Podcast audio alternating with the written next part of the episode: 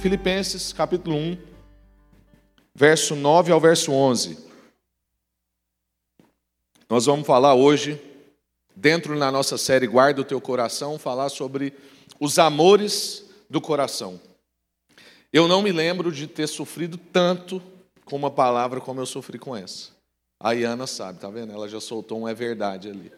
Misericórdia, irmãos. Que Deus dê graça para nós. Ah, Filipenses 1, verso 9. Essa é a minha oração. Palavras do apóstolo Paulo. Que o amor de vocês aumente cada vez mais em conhecimento e em toda a percepção, para discernirem o que é melhor, a fim de serem puros e irrepreensíveis até o dia de Cristo, cheios do fruto da justiça, fruto que vem por meio de Jesus Cristo, para a glória e o louvor de Deus. Amém. Vamos orar mais uma vez, Senhor. Muito obrigado, Pai, por essa noite, por tudo que a gente já viveu aqui. Obrigado porque os louvores já foram uma pregação. Nós encontramos mesmo o nosso tesouro. O nosso tesouro é o Senhor. A gente sabe, ó Deus, que onde estiver o nosso coração, ali está o nosso tesouro. Então a gente quer regular o nosso coração, por isso que a gente está meditando sobre guardar o nosso coração. Obrigado porque o Senhor já ministrou em orações, obrigado pelo testemunho das crianças, obrigado a Deus porque viver em comunidade é viver mergulhado numa experiência com o Senhor. E a gente já experimentou tanta coisa hoje. Agora fala com a gente através da Sua palavra. E depois, ó Deus, ministra mesmo renovo na nossa vida através da ceia. Nós queremos viver tudo que o Senhor tem para nós hoje e não nos deixe sair daqui do mesmo jeito que entramos. Confronta, ó Deus, os nossos paradigmas, quebra a, a, as fortalezas mentais que às vezes nos impedem de compreender a Sua palavra, tira as escamas dos nossos olhos, porque nós queremos ver como o Senhor vê, queremos ver quem o Senhor vê, queremos perceber como o Senhor percebe, em nome de Jesus. Amém. Graças a Deus. Irmãos, esse é um texto de Paulo à igreja de Filipenses uma carta recheada de amor, de relacionamentos, de afetividade. Paulo vai falar de entranháveis afetos, ele vai falar sobre saudade, lá no capítulo 3. É uma carta escrita por mais de uma pessoa, então, Paulo, no início da carta, diz que é ele e mais alguns amigos escrevendo para outros amigos. Uma carta cheia de amor, falando agora sobre amor. E Paulo tem uma oração. Paulo tem uma oração. Ele diz: Esta é a minha oração. E qual é a oração? Basicamente, que o amor de vocês aumente. Paulo está então falando com a gente a respeito do nosso coração. E Paulo, como conhece o nosso coração, vai trabalhar a palavra amor no lugar certo, e nós vamos ver isso daqui a pouco. Mas como a gente já ouviu na semana passada, nós percebemos que o nosso coração é uma fábrica de ídolos. Essa é uma frase do João Calvino, reformador, escrita em torno de 500 anos atrás, e ele acertou, né? O nosso coração é uma fábrica de ídolos. A gente ama as coisas, nós fomos feitos para amar. A questão, então, se o nosso coração é uma fábrica de ídolos, não é se a gente adora. A grande questão, na verdade, é o que a gente adora. A gente não consegue deixar de adorar alguma coisa, porque, na verdade, a gente não pode deixar de amar alguma coisa acima de todas as coisas. O nosso coração é um coração propenso ao amor. Deus colocou a eternidade no coração do homem. A gente anseia por transcendência. A gente quer mais do que o que a gente vê aqui. A gente não se contenta com essa realidade e é por isso que a gente adora. Por isso que nós somos essencialmente seres religiosos. O nosso coração quer amar alguma coisa acima de todas as coisas. A gente não se conforma com as coisas finitas. A finitude nos humilha. Essa semana eu abri o Ministério de Enfermos, né? começou lá em casa, depois fiz umas visitas no hospital e tive com uma pessoa no hospital que teve na UTI por dois dias. E essa pessoa, né, eu conversando com ela, foi muito interessante, porque eu usei uma expressão com ela que eu nunca tinha usado sobre o que a gente estava conversando. E quando a gente falava sobre essa coisa da morte, da, da realidade do fim diante de nós, o nosso, a nossa crise com a finitude, eu falei para ela assim, falei assim, minha irmã, dá raiva, não dá? Ela falou assim, justamente, dá raiva. Raiva da gente perceber que a gente não tem controle, da gente não conseguir reagir, a gente não consegue fazer alguma coisa a respeito daquilo, porque Deus colocou a eternidade no nosso coração. E essa realidade de finitude, ela não comporta a gente. Só Deus pode satisfazer o coração humano. Ele criou esse coração, esse coração é adorador, porque foi Deus que criou e criou a gente para adorá-lo. E esse coração não encontra descanso enquanto não encontra esse Deus. Agostinho disse uma frase semelhante a essa quando ele diz: Fomos criados por ti e o nosso coração não encontra descanso enquanto não repousa em ti. Aí ele acertou também, igual Calvino. Por isso, irmãos, que encontrar suprimento para as demandas do nosso coração é um desespero. Por isso que as pessoas vivem desesperadas. Por isso que existe burnout, por isso que existe ansiedade, por isso que existe crise, porque a gente está tentando saciar desejos do nosso coração, suprir as demandas do nosso coração. Mas suprir as demandas desse coração fora de Deus é desespero. A sociedade toda, eu e você, a gente grita à procura de Deus. Mas como a gente muitas vezes não encontra esse Deus e grita um pouco sem saber o que está gritando, a gente faz deuses para nós. A gente vai procurando em lugares errados. Por quê? Porque o pecado bagunçou a bússola do nosso coração. O que o pecado bagunçou foi justamente a direção como a gente direciona os nossos desejos. A gente, por causa da mídia e por conta também, às vezes, de ensinos equivocados na igreja, a gente colocou o desejo num lugar de pecado. Mas, irmãos, desejo não é pecado. É porque a gente associou desejo a eros. Mas desejo está antes da queda. O texto bíblico diz que Eva olhou para a árvore, viu o fruto, e o texto diz que ela era agradável aos olhos e desejável para trazer entendimento. O desejo está antes do pecado afetar a criação. O que, aconteceu com a queda? É que a gente tem uma estrutura. Tudo que Deus deu para nós é estrutura, não se mexe. E desejo é estrutura. Mas aí o que Satanás vem é que ele mexe na direção, ele mexe na origem, ele faz a gente ficar confuso em relação a como focar e como direcionar então esse desejo. E é por isso que a gente direciona mal os nossos desejos. Porque a, a bússola desse nosso coração foi corrompida por causa da queda. Então, o nosso problema devocional é anterior a comportamentos, a agendas, a questões cognitivas. Não é porque a gente não entendeu bem que precisa fazer devocional. Não é porque eu não tenho um tipo de comportamento apropriado, porque eu sou uma pessoa agitada. Ou não é porque eu não tenho agenda, eu vivo uma vida muito corrida. Não. O nosso problema devocional é um problema anterior. É um problema que está no nosso coração. Devocional, irmãos, vem de devoção. E como nós somos essencialmente religiosos, adoradores, somos feitos para devoção e nós vamos ser devotos a alguma coisa. Então, quando a gente está falando também de devocional, e toda a ênfase dessa série, guarda o teu coração, é porque a gente quer questionar a gente mesmo sobre a nossa vida devocional e instigar a gente a melhorar a nossa vida de devoção. Não é porque a gente está falando de um livrinho. Quando a gente está falando de devocional, não é a respeito disso. É a respeito de uma vida de adoração. Uma vida de contemplação. Uma vida que consegue se aquietar diante de Jesus.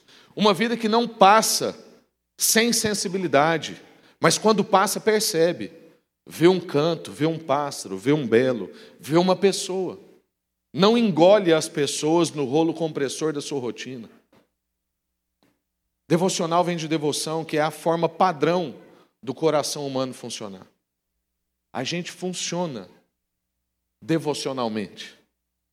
A gente pode ser devoto à estética, a gente pode ser devoto a uma perspectiva de sucesso, a gente pode ser devoto a dinheiro, a gente pode ser devoto ao nosso cônjuge, a gente pode desenvolver uma devoção com o nosso filho, fazer do nosso filho o nosso Deus.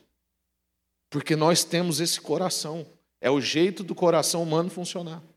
Então, se a gente não está comprometido com a nossa devoção a Deus, tem algo que está funcionando como um ídolo no nosso coração. Então o sábio lá em Provérbios vai recomendar para nós: guarda o teu coração. Por quê? Porque nas Escrituras, coração não é a sede de sentimentos, de emoções, dessas coisas superficiais. Coração é a sede, a sede. Coração é a sede das mais profundas crenças, dos meus mais profundos compromissos e dos meus amores. É de onde procedem as fontes de vida. E aí surge uma pergunta, então: como guardar o coração? Como é que a gente guarda esse coração? A gente guarda o coração regulando os nossos amores, irmãos. A gente precisa então regular os nossos amores, viver de uma forma que a nossa boca, a nossa mente, a nossa imaginação, o nosso corpo, tudo sejam orientados para Deus. Então, a forma como eu imagino, a forma que eu penso, as palavras que eu digo, o jeito que eu penso a respeito do meu corpo, tudo isso está orientado para Deus. Tudo isso está pensando a respeito do que Deus pensou sobre mim, sobre todas essas coisas. Vamos ver então nesse texto bíblico como é que Paulo está trabalhando essa questão do coração e do amor. Por que, que Paulo usa a palavra amor antes de conhecimento, antes de percepção, antes de discernimento? É porque Paulo está percebendo, Paulo sabe que é do nosso coração que fluem as fontes da vida. Ele sabe que o nosso problema não é comportamental ou de agenda ou cognitivo. O nosso problema é um problema anterior. Paulo diz: essa é a minha oração, que o amor de vocês aumente cada vez mais em conhecimento e em toda percepção. Basicamente, o que Paulo está dizendo é: eu amo para conhecer. E isso, essa ênfase, pode ferir o que a gente pensa. Porque a forma que a gente pensa é muito influenciado pela forma, por exemplo, filosófica do Descartes, que diz: penso, logo existo. Que resumiu toda a nossa existência à questão da intelectualidade, a questão do pensamento. Então é como se a gente visse um palito andando com a cabeça. E não tem mais nada, é só um palito andando com uma cabeça em cima. Por isso que a gente tem, a gente acha estranho quando a gente olha isso. Amo para conhecer. Não deveria ser conheço para amar? Na verdade, há uma dinâmica de codependência entre essas coisas. Porque, como a gente está dizendo aqui, o nosso problema devocional é um problema anterior. É um problema no nosso coração. E para guardar esse coração, eu preciso regular os meus amores, já que eu sou um ser amante. Então, como que eu posso compreender essa expressão amo para conhecer? E aí veio bem a calhar o dia dessa mensagem, que é o dia dos pais. Porque eu acho que não tem nenhuma relação melhor para exemplificar a lógica desse raciocínio. Amo para conhecer. Porque todo pai ama para depois conhecer.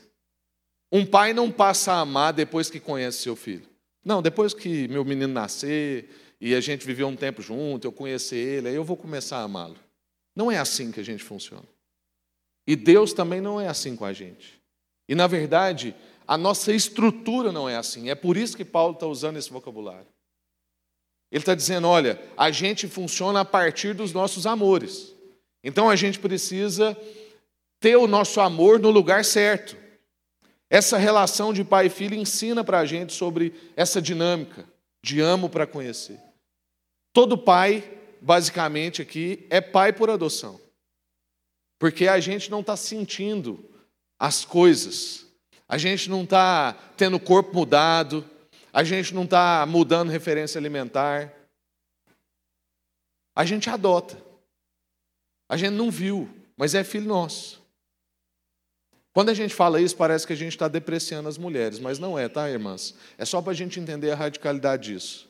Mas nenhum pai tem certeza absoluta que o filho é filho dele nesse sentido de sentimentos porque não está dentro dele. Ele crê que é filho dele. E aí, claro, a gente confia, a fidelidade, tudo isso. Por isso que eu estou dizendo que não é uma depreciação a mulheres. Mas é só para vocês entenderem a profundidade desse argumento. E a gente ama. A gente ama e depois a gente vai conhecendo. Então eu amo antes de conhecer, antes de conversar, antes de fazer coisas juntos. Eu simplesmente amo. Mas aí eu amo e por isso quero conhecer. E quero conhecer cada vez mais. E aí começa a, a, a dinâmica de codependência dessas relações, porque aí vira para o outro lado. Quanto mais eu conheço, mais eu amo.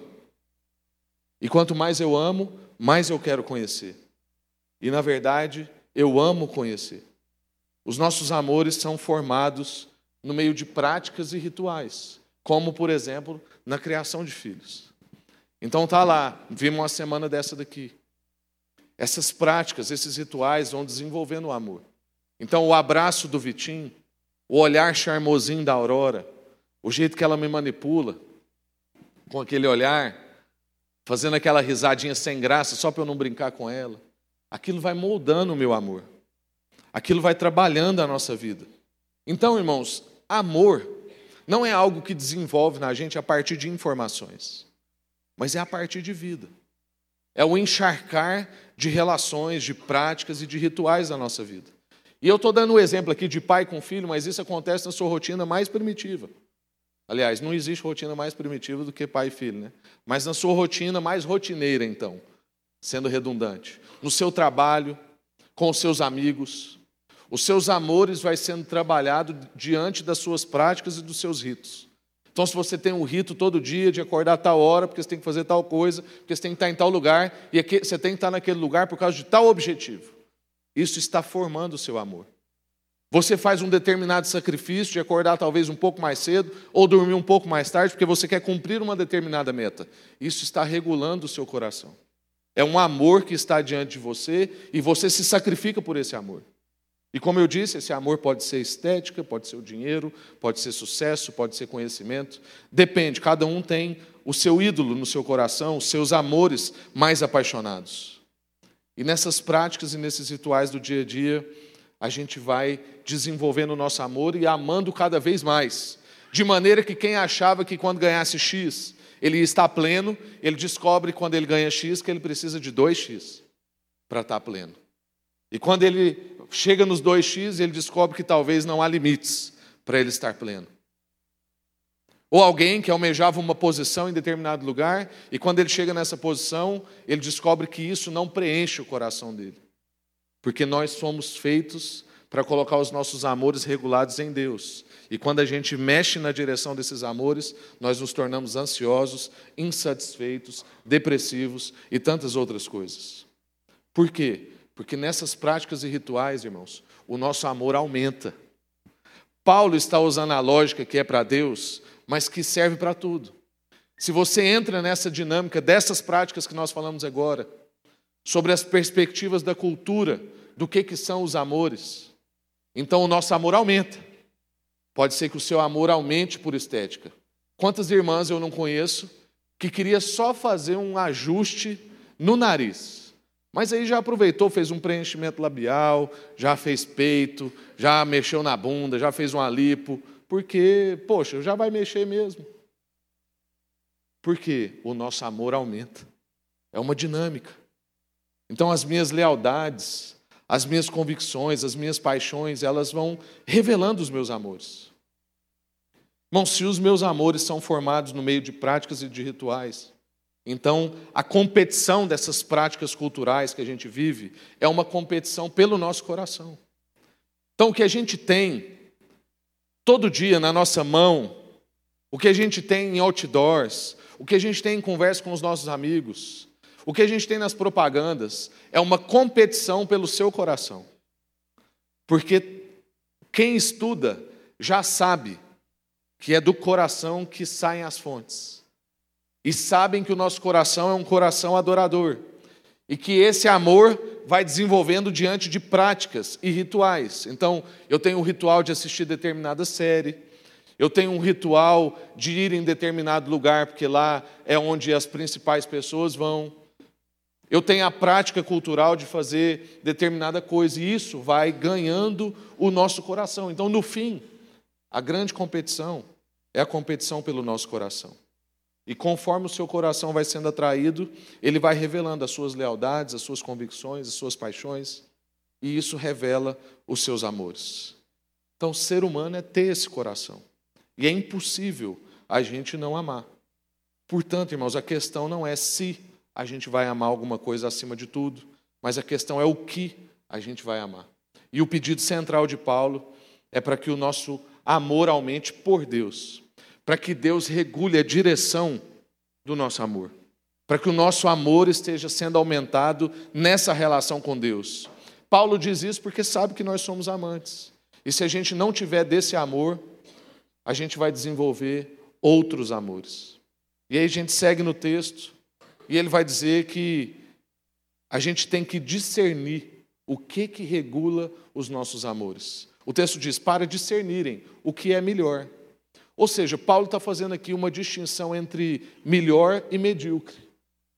Ele não está dizendo só sobre questão de certo e errado. Esse discernimento que Deus está dando para nós é porque muitos desses amores que estão por aí, muitas dessas práticas culturais que estão competindo pelo nosso coração, talvez não são ruins em si. Porque também essa pregação aqui não é uma pregação sobre você não assistir séries ou sobre não ver vídeos, filmes. Porque eu assisto e gosto. Mas a questão é a gente assistir consciente de que isso é uma disputa pelo nosso coração. Então, Paulo está dizendo: essa minha oração para o amor de vocês aumentar, para vocês amarem para conhecer, é para que vocês alcancem um discernimento, para discernir o que é melhor, a fim de serem puros e irrepreensíveis até o dia de Cristo. Então, a gente quer discernir as coisas superiores, para a gente atentar aos nossos amores. Para a gente não viver uma vida sendo conduzido pelo que talvez a cultura está ditando, pelo que o sistema está trazendo, seja uma cultura de consumismo, seja ah, qualquer outro tipo de influência que você possa estar tendo, a gente quer saber que essas coisas estão competindo pelo nosso coração. Então, num primeiro momento, essa relação entre aumentar o amor e aumentar o discernimento pode até causar estranheza. Isso aconteceu numa conversa minha com o Pedro. A gente conversando sobre o texto que eu ia compartilhar aqui, e aí ele falou assim: Rafa, eu, eu li esse texto e teve uma coisa que me incomodou. Como é que Paulo coloca na mesma frase amor e discernimento? Porque parece para nós que amor é mais emocional e discernimento é mais racional. Então isso causa estranheza para nós, porque a gente tem a sensação de que essas coisas não combinam muito. Elas não caminham bem juntas. Amor não é uma coisa extremamente emocional e discernimento é uma coisa extremamente racional. E aí, o próprio Pedro se questionou assim: de onde vem esse pensamento? Porque esse pensamento não foi formado segundo as Escrituras. Porque se Paulo está trazendo esse pensamento nas Escrituras, tem alguma coisa que me ensinou a pensar diferente disso. E a gente lembrou do filme clichê o Amor é Cego, com Jack Black. E no filme O Amor é Cego, o que acontece? Ele vê lá uma pessoa que tem obesidade, mas ele vê ela magríssima. E isso também faz a visão dele ficar distorcida para outras coisas. Então, o que que nesse filme mostra para nós? Mostra que o nosso muito amor por alguma coisa distorce a nossa visão a respeito daquela coisa distorce a nossa visão a respeito do objeto de amor e distorce, às vezes, para todo o resto ao nosso redor. E nesse sentido, irmãos, a gente vai entender por que, que Paulo está combinando essas coisas. É porque Paulo está dizendo que se o nosso coração estiver direcionado para amar a Deus, se a bússola do nosso coração for resgatada para a direção correta, se o nosso amor por Deus e em Deus estiver corretamente direcionado, ele não vai limitar a nossa visão. Pelo contrário, ele vai ampliar a nossa visão. Quando o nosso amor é por Deus e em Deus, a nossa visão é ampliada e isso não nos impede de ver, mas na verdade tira as escamas dos nossos olhos. Então, se em determinada realidade, dentro daquilo que o sistema diz para nós, o amor nos torna cegos, o amor de Deus o amor em Deus, o amor por Deus, amplia a nossa capacidade de visão, de percepção, de conhecimento, e a gente quer ser mergulhado nesse amor. À medida então que esse amor vai aumentando, como o texto diz, a gente vai tendo mais clareza para discernir as relações, para discernir as dádivas de Deus, para discernir os tempos e as épocas, para a gente saber também desfrutar de tudo sem se entregar a nada. Como eu disse, a gente pode desfrutar de todos esses benefícios culturais. Está aí dado por Deus. Deus está na cultura. A gente crê na graça comum. Deus deu dons aos homens para fazer filmes legais, para fazer peças de teatro maravilhosas, para desenvolver músicas que a gente gosta de ouvir. Mas se o nosso coração não estiver regulado para Deus, a gente pode amar essas coisas de maneira cega. A gente pode se entregar a essas coisas cegamente. Mas pelo contrário, se o nosso amor estiver direcionado para Deus e o nosso amor estiver aumentando nessa direção, então o nosso coração não vai ser cooptado cegamente por nada, porque o nosso coração vai estar guardado em Deus. Essa semana eu li uma frase do Timothy Keller que me abençoou muito, é uma frase curtíssima. E ele diz: siga a palavra de Deus e não os seus sentimentos. Se as Escrituras dizem que uma coisa é errada, então ela é. Siga a palavra de Deus e não os seus sentimentos. Se as Escrituras dizem que uma coisa é errada, então ela é. Por que, é importante uma frase simples dessa? Porque a gente está vivendo tempos sem discernimento. Porque o nosso amor está aumentando, talvez, em direções contrárias à direção de Deus. E aí a gente está preferindo questionar as Escrituras e salvar os nossos sentimentos. Mas os sentimentos dos homens são sentimentos enganosos. É como Jesus diz lá em Mateus: do coração do homem é que procedem as mortes, as mentiras, as piores coisas. Não é o que entra que faz mal, mas é o que sai que faz mal. Então, se você tiver que fazer uma escolha entre o que você sente e o que a Bíblia diz, Fique com o que a Bíblia diz. Isso é ser aumentado em discernimento. Isso é receber o discernimento de Deus. Isso é ter os nossos amores regulados. E para a gente caminhar para o fim, como que a gente então consegue? Como que a gente consegue que o nosso amor aumente pelo alvo correto? Essa é a grande, né? A grande crise. Porque Paulo vai concluir o texto dizendo: olha, cheios do fruto da justiça, fruto que vem por meio de Cristo, para a glória de Deus. Então, irmãos, nós temos uma resposta aqui de Deus para nós, que quieta a nossa alma. Porque Ele está dizendo que esse amor aumentado, esse discernimento que a gente recebe, esse conhecimento, não vem a nós só pelo esforço humano. Ele vem por meio de Cristo Jesus para a glória e o louvor de Deus. Então é um presente e uma relação ao mesmo tempo. É uma dádiva que a gente recebe, mas ao mesmo tempo exige um relacionamento com esse Deus, porque, como a gente disse, as virtudes são desenvolvidas afetivamente, em relacionamentos, dentro das liturgias da nossa vida, dentro das práticas cotidianas e dos rituais do nosso dia. As virtudes, as principais virtudes da nossa vida são aprendidas afetivamente. Eu assisti um filme essa semana, infelizmente vou dar spoiler, ah, não sei se você viu um filme bem recente, chama Forjando Campeões, um filme espanhol. E lá é a história de um homem que comete um crime de trânsito, e então ele, a pena dele é servir num lugar lá que tem pessoas com algum tipo de deficiência. E aí, como ele é um treinador de basquete, ele vai lá desenvolver um time de basquete de pessoas com deficiência. Tem um cara lá muito engraçado que ele dá umas, ele dá umas perdidas assim, né? Então ele para assim, olha para um lugar. E não adianta se chamar, tem que esperar o tempo dele. Aí passa X segundos, ele volta. E aí continua como se nada tivesse acontecido. Pensa uma pessoa dessa num filme de basquete. Esse é o desafio desse treinador. E esse treinador é um cara bem estúpido, um cara sem paciência, bem sem sensibilidade. Mas na, na relação com essas pessoas, ele vai sendo mergulhado nessa experiência afetiva e virtudes que ele nem sabia que estava lá, mas que outras pessoas ao redor dele sabiam que estava lá. E essas virtudes vão sendo desenvolvidas afetivamente, no meio dessas relações. E no fim, ele descobre que ele pode adotar todo aquele povo no seu coração, e ele inclusive perde um medo grandíssimo que ele tinha de ter filho. Virtudes que foram desenvolvidas afetivamente, aprendidas no meio de uma relação mergulhado numa experiência, mergulhado numa atmosfera, mergulhado num ambiente novo, de práticas e de rituais direcionados corretamente. Já que nós vamos ser mergulhados em práticas e rituais todos os dias, nós precisamos encontrar quais as práticas direcionam o nosso coração corretamente. Porque a gente vai vivendo a nossa vida sem questionar a nossa rotina.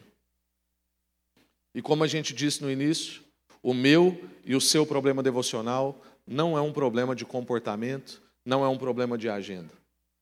É um problema de quais são as prioridades do nosso coração. É se a gente é Marta ou se a gente é Maria. Se a gente consegue assentar aos pés de Jesus e aprender com Ele, receber dele, viver com Ele, ou se a gente está sempre agitado. E ainda que a gente faça coisas para Jesus, a gente tem muita dificuldade de estar com Jesus. Por isso, irmãos, que a gente tem enfatizado aqui nesse encontro de Marta e Maria. Porque durante essa caminhada de Jesus com os discípulos, ele enfatiza essas três coisas.